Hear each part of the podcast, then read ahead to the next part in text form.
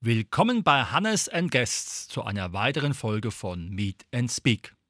Unser heutiges Thema: Bogenschießen zum Genießen. Und dazu begrüße ich ganz herzlich den Leo Bugert. Ja, moin. Vielen Dank für die Einladung, lieber Hannes. Leon, wie bist du zu dieser Sportart Bogenschießen gekommen? Das ist eine etwas längere Geschichte, ähm, zumindest für mich gewesen. Im Erzählen recht kurz. Ich habe mich früher in der Kindheit sehr für das Thema interessiert und habe mit meinem besten Freund ähm, so aus Haselnussstecken äh, Bögen gebaut und dann haben wir uns dazu Pfeile geschnitzt, haben die befiedert, sind dazu auch zu einem Bauernhof gegangen und haben uns echte Federn besorgt von so einem Gänsebauern. Und dann haben wir da noch Spitzen für geschmiedet und das haben wir dann einfach auf Pappkartons geschossen. Und das hat meine damalige Freundin, so als ich 18 war, mitbekommen und hat gesehen, wie sehr ich für dieses Thema eigentlich gebrannt habe. Und dann hat sie mir einen Schnupperkurs organisiert. Das war, glaube ich, in Griesheim, wenn ich es richtig in Erinnerung habe. Und die haben da dann einfach Bogenschießen gemacht, aber mit richtigem Sportequipment. Das war noch nicht das traditionelle Bogenschießen, aber es war zumindest mal am olympischen Recurve und ohne die ganzen Technik-Sachen mit dran. Ohne Stabilisatoren, ohne Optik und so weiter. Und das hat mich richtig gecatcht. Dann habe ich gesagt, das ist ja eine richtig coole Angelegenheit. Dann habe ich geguckt, wo ich das machen kann. Und mir hat, wie gesagt, das Traditionelle immer am meisten Spaß gemacht. Dann habe ich mal ein bisschen rumgesucht und dann bin ich beim TSV Pfungstadt gelandet, weil da kann man dann einfach gemütlich in der Natur draußen stehen. Da habe ich den Hannes auch schon mehrmals mit dabei gehabt. kann man die Sonne genießen, steht im Wald, kann den Vögeln zuhören. Ja, dann steht man da und hat einfach nur seinen Bogen und sich und versucht eine Zielscheibe zu treffen. Eine sehr entspannte Angelegenheit. Du hast ja eben schon erwähnt, dass es da verschiedene Bogenarten oder Formen gibt. Kannst du noch mal genau sagen, wo der Unterschied liegt zwischen einem Sportbogen und einem Freizeitbogen? Das ist eine gute Frage. Ähm, also erstmal unterscheiden wir in die klassischen Sportbögen. Das ist dann der olympische Recurve-Bogen. Den sieht man natürlich auch bei den äh, ganzen Wettkämpfen und Turnieren.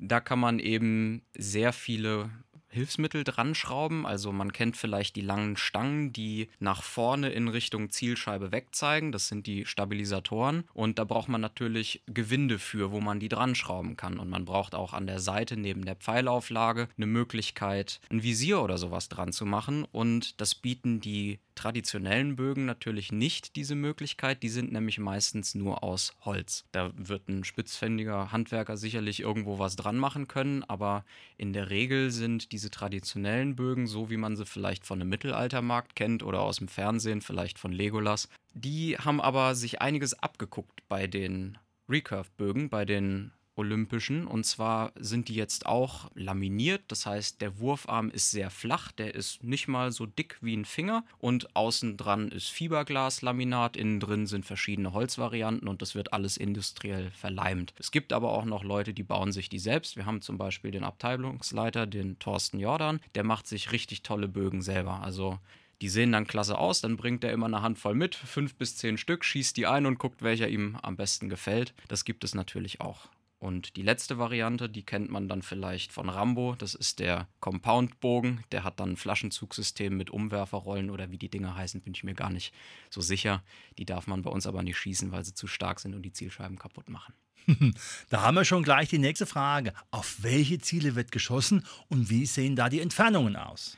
Ja, die Zielscheiben, das sind klassische Kunststoffzielscheiben. Wir bekommen so recycelbare Materialien. Das sind alte Abdämmmaterialien aus Autos. Und dann gibt es irgendwo, ich weiß gar nicht, wo der sitzt, im Odenwald, meine ich, äh, einen Händler, der schneidet die aus den Autos raus und macht sie zusammen. Also der nimmt sich dann an beide Seiten Holzbretter und schraubt die mit langen Gewindestangen zusammen und das bildet dann eben so eine Zielscheibe und die kann man dann entweder auf 5 Meter Entfernung stellen, geht aber auch auf 70. Und alles zwischendrin ist natürlich auch drin. Das heißt, Ja. Entschuldigung, das heißt, ihr schießt auf stehende Ziele. Genau, wir schießen auf stehende Ziele. Wir haben hin und wieder auch noch ein paar Luftballons aufgehängt. Das ist dann meistens aber eher bei Events. Wir haben auch noch ein paar 3D-Ziele, die habe ich in letzter Zeit aber nicht mehr gesehen. Und wir haben noch ein paar Jutesäcke, die sind einfach gefüllt mit Kunststoff und die hängen dann an irgendeinem Baum. Also es ist schon Abwechslung da, worauf man schießen kann. Wenn man jetzt so einen Bogen in der Hand hält und will auch dann den Pfeil ordentlich abschießen, auf was ist grundsätzlich erstmal zu achten? Was sind so die Basics beim Bogenschießen? Die Basics sind, glaube ich, dass man sich Zeit nimmt.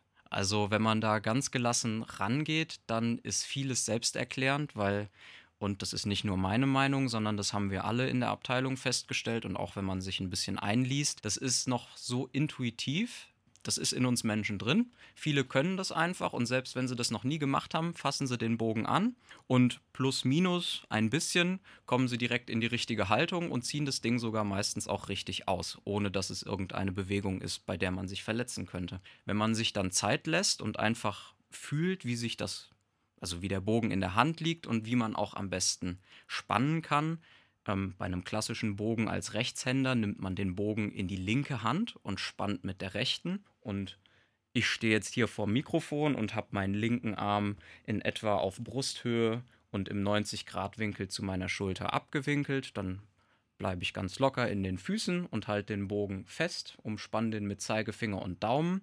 Den Rest bräuchte man in der Theorie nicht, nehmen aber viele dazu. Und dann nehme ich eine recht gerade Haltung ein, so dass mein rechter Arm abgewinkelt ist und mein Zeigefinger und so weiter vorm Mundwinkel ist und der Ellenbogen etwas höher ist als die Schulter. Und dann habe ich schon eine Haltung, aus der ich lösen kann. In die muss ich natürlich erstmal kommen, indem ich den Bogen spanne, aber das ist die Haltung, die man am Ende haben will. Mhm. Hat der Hannes übrigens super drauf.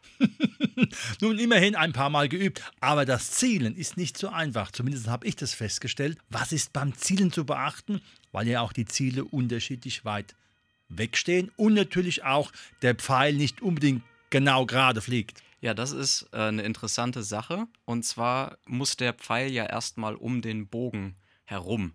Also man hat ein, eine sogenannte Pfeilauflage und wenn man sich den Bogen dann anguckt, dann liegt der Pfeil ja nicht exakt mittig im Bogen, sondern zeigt etwas nach links, beziehungsweise wenn man es als Linkshänder macht, dann ist das Sichtfenster auf der rechten Seite des Bogens, dann zeigt der Pfeil etwas nach rechts. Und dieses Pfeilparadoxon, obwohl der Pfeil in eine andere Richtung zeigt, bewegt er sich doch in die generelle, also generelle Richtung, in die man zielt. Das ist eine sehr spannende Sache. Da gibt es auch viele Videos zu, wo man sich das in Zeitlupe angucken kann und dann entsteht dieser sich schlängelnde Pfeilflug und man denkt, das ist doch, das kann doch gar nicht sein, das ist doch eigentlich eine Stange, die ist massiv, warum verbiegt die sich so? Also vielleicht kennt man das noch, wenn man früher in der Schule so einen äh, Bleistift zwischen die Finger genommen hat und den gewackelt hat und dann sah der aus wie eine Wellenlinie. So sieht dann auch mehr oder weniger der Pfeilflug aus.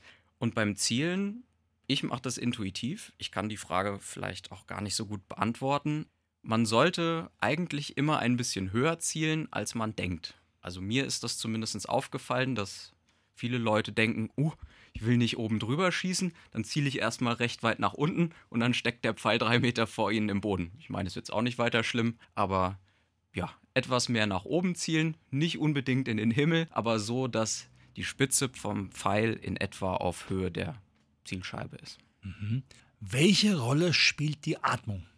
Die Atmung ist dabei sehr wichtig. Also man kann mit der Atmung vieles leichter machen, man kann sich aber auch schwer machen. Und zwar, wenn man im falschen Rhythmus atmet, dann kann man einfach angespannt sein und kann vielleicht die Bewegungen nicht so gut machen, wie man es machen könnte. Also man kann auch mit schlechter Atmung sehr gut schießen, das ist überhaupt kein Thema, aber wenn man dabei im richtigen Rhythmus atmet und zum Beispiel beim Spannen des Bogens tief einatmet, dann hat man offene Lungenflügel. Ich hoffe, ich sage das jetzt richtig. Mediziner dürfen mir da gerne widersprechen. Und dann ist es viel einfacher, die Schultern breit zu machen und aus dem Rücken zu ziehen, anstatt aus den Oberarmen. Wenn man nicht richtig atmet, mir fällt es dann zumindest schwer, aus dem Rücken oder aus den Schultern heraus zu arbeiten. Und ich stelle dann bei mir fest, dass das ein bisschen verkrampfter ist und dass ich den Bogen nicht so bequem spannen und am Ende auch halten kann, um zu zielen. Mhm. Was macht für dich die Faszination Bogenschießen aus? Ich finde das eine total tolle Angelegenheit, da einfach für mich ruhig äh, in der Natur zu stehen und auf meine Atmung zu achten. Das muss natürlich, wie eben schon gesagt, nicht jeder machen. Ich würde es aber empfehlen, weil dann kommt auch noch so ein, eine natürliche Ruhe mit in das Ganze rein, weil wir können ja nicht im Stress sein, wenn wir eine sehr ruhige Atmung haben oder zumindest fällt es unserem Körper dann sehr schwer, Stress aufzubauen weil wir einfach eine ruhige Atmung haben und wir versuchen unseren Körper davon zu überzeugen, dass wir in einer gelassenen Situation sind. Bei den meisten wird das ganz automatisch passieren, weil sie an der frischen Luft sind, sie können die Sonne genießen. Hin und wieder sieht man mal ein paar andere Menschen, je nachdem, auf welchem Schießplatz man unterwegs ist. Und für mich ist das eine total beruhigende Angelegenheit, dann den Vögeln beim äh, Singen zuzuhören oder auch hin und wieder mal ein Eichhörnchen durch die Bäume rennen zu sehen. Und dann gucke ich mir die Natur an oder höre, wie die Blätter rauschen. Sehen kann ich das nicht. Ja, das ist für mich einfach so eine Faszination. Und dann kann ich an meiner Technik arbeiten. Und dann sehe ich von Trainingseinheit zu Trainingseinheit eine Verbesserung. Und zum Beispiel jetzt, wo der Frühling losgeht und unser Platz draußen auch wieder gut aussieht, dann gehe ich natürlich auch häufiger, weil im Winter macht das keinen Spaß und in der Halle habe ich auch nicht so die Lust darauf. Und dann sehe ich, wie von jeder Einheit zu der nächsten mein Schussbild besser wird. Und dann die Passen einfach besser laufen. Jetzt sind wir ja beide in pädagogischen Berufen tätig und wissen, dass Schüler auch oft dieser hektischen Zeit unterlegen sind, beziehungsweise selbst etwas im positiven Sinne bewegungsfreundlich sind. Würdest du sagen, dass Bogenschießen auch eine Sportart ist, besonders im Bereich von Kindern und Jugendlichen? Ja, das würde ich auf jeden Fall sagen einmal dieser Vorteil von, und ich selbst mit 16 hätte mich jetzt an der Stelle erschlagen, weil ich früher sehr gerne und viel Computer gespielt habe. Ähm, aber jetzt aus pädagogischer Sicht wird ja sehr häufig gesagt, ach, die Kinder hängen viel zu viel vor den Flimmerkisten und so weiter und so fort. Brauchen wir nicht weiter ausführen. Aber ja, es ist schön, wenn man rauskommt und einfach mit anderen Menschen äh, dann auch ins Gespräch kommt. Und meiner Erfahrung nach sind da sehr sympathische Menschen unterwegs. Mit denen kann man sich über alles Mögliche unterhalten. Und wenn man dann eben zusätzlich noch sich bewegt, indem man die Pfeile holt und man trainiert natürlich auch seine äh, Rückenmuskulatur, seine Schultermuskulatur, die Armmuskulatur und man entspannt sich dabei, man kommt mal raus, dann würde ich auf jeden Fall sagen, dass das eine Sportart ist, die auch gerade für Kinder und Jugendliche geeignet sind. Und dafür gibt es dann auch entsprechendes Sportgerät. Also ein Jugendlicher muss nicht mit derselben Kraft einen Bogen ausziehen, wie das ein erwachsener Mann tut, der dann vielleicht 40, 50 oder 60 Pfund Zugstärke ziehen kann. Und ein Jugendlicher, der macht das dann, sagen wir mal, ein 14-jähriges Mädchen oder so, die kriegt dann vielleicht einen Bogen um die 15 bis 20 Pfund Zugkraft. Wunderbar. Jetzt ist natürlich die Frage, wo kann ich Bogen schießen? Du hast ja schon erwähnt, du bist in Funkstadt aktiv.